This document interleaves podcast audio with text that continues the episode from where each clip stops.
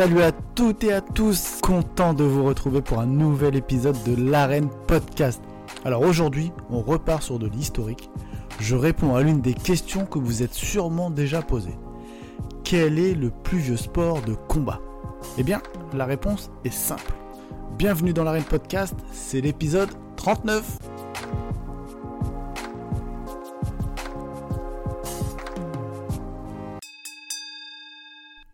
Je vais pas laisser le suspense vous envahir trop longtemps, mais sachez que la première des disciplines de combat antique est la lutte.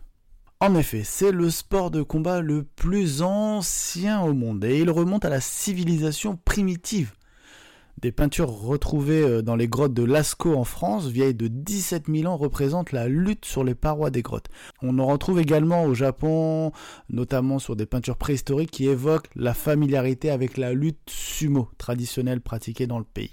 Mais avant de remonter dans l'histoire, il convient de vous expliquer ce qu'est la lutte. Alors, par définition, c'est un sport de préhension, c'est-à-dire un sport où il est permis d'attraper son adversaire, mais pas de le frapper sauf quelques exceptions durant les périodes médiévales et modernes. Alors si on s'appuie sur la référence historique de l'époque grecque, la lutte se divise en deux catégories. La lutte debout, l'orthépale, dont le but est de faire tomber l'adversaire ou de le mettre dans une certaine position, et la lutte au sol, le pancras, dont le but est de forcer l'adversaire à l'abandon par la pratique d'étranglement ou de clés articulaires, et qui continue même si un combattant ou les deux tombent. Alors moi je vais essentiellement parler de lutte debout. Euh, vraiment historiquement la lutte debout c'est la première. On parlera du pancras qui est l'ancêtre du, MMA dont je vous avais parlé dans un premier épisode à l'époque quand j'avais expliqué ce qu'était le MMA. On reviendra plus tard sur le pancras. Là on va se concentrer essentiellement sur la lutte debout. Alors ce qu'il faut savoir, c'est que si ce n'était pas le seul sport pratiqué dans l'Antiquité, donc l'orthépale, donc cette lutte debout, c'est la discipline qui représente par excellence les sports de préhension antique. Alors la plus ancienne trace dans le monde grec remonte à l'Iliade. Alors là je vous replonge un peu dans vos bouquins scolaires.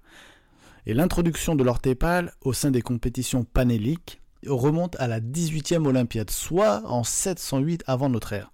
Ce qui en fait donc le plus ancien sport de combat par définition. C'est-à-dire une activité physique qui oppose deux combattants, pratiqués dans un but compétitif et vécu comme un spectacle pour le public. Alors il y a la Grèce, mais pas que. Il y a des preuves historiques et archéologiques qui prouvent que la lutte a toujours été un sport populaire également dans l'Égypte ancienne. La preuve existe à Beni Hassan, un site de cimetière de l'Égypte ancienne où de vieux dessins ont été découverts dans les tombes représentant 400 lutteurs.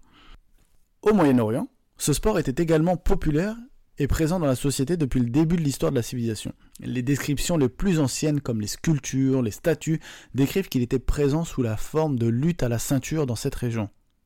En Turquie et en Asie centrale, c'est une autre forme de lutte qui est pratiquée de manière prédominante encore aujourd'hui d'ailleurs, et vous l'avez déjà vu à la télé, c'est cette lutte à l'huile, qui est également connue sous le nom de Grease Wrestling, qui est actuellement le sport national en Turquie, et qui figure d'ailleurs sur la liste du patrimoine culturel immatériel de l'UNESCO.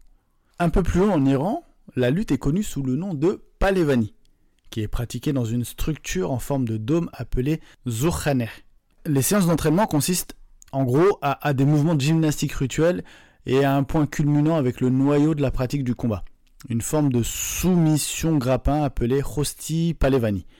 Celui-ci, il est reconnu par l'UNESCO comme l'une des formes les plus anciennes au monde de lutte. Il comprend des éléments de la D'ailleurs, il comprend des éléments de la culture persane pré-islamique avec la spiritualité de l'islam, chiite et du soufisme.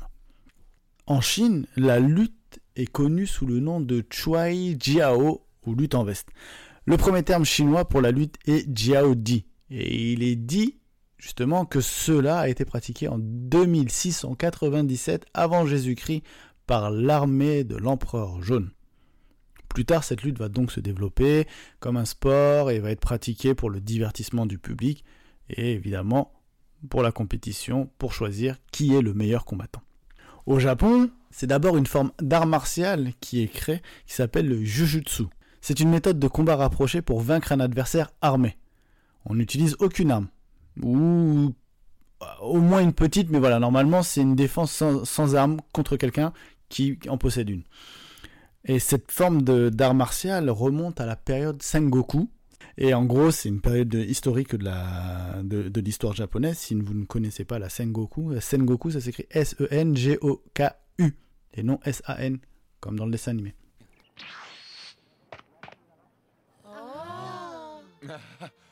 Bonjour tout le monde.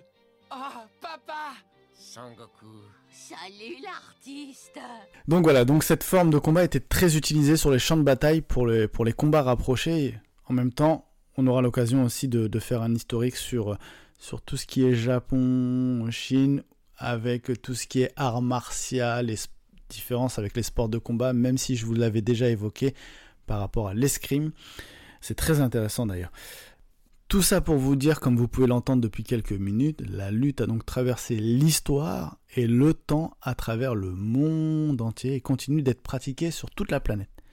En fait, la lutte, elle est toujours pratiquée dans ses formes traditionnelles selon les pays, en gardant, euh, vivant la culture et l'esprit du pays. C'est un peu euh, la lutte dans certains pays, c'est un peu véritablement un patrimoine culturel qu'on continue à transmettre à travers les générations, de génération en génération, et voilà. Donc, euh, je vous invite à vous intéresser vraiment particulièrement à la lutte.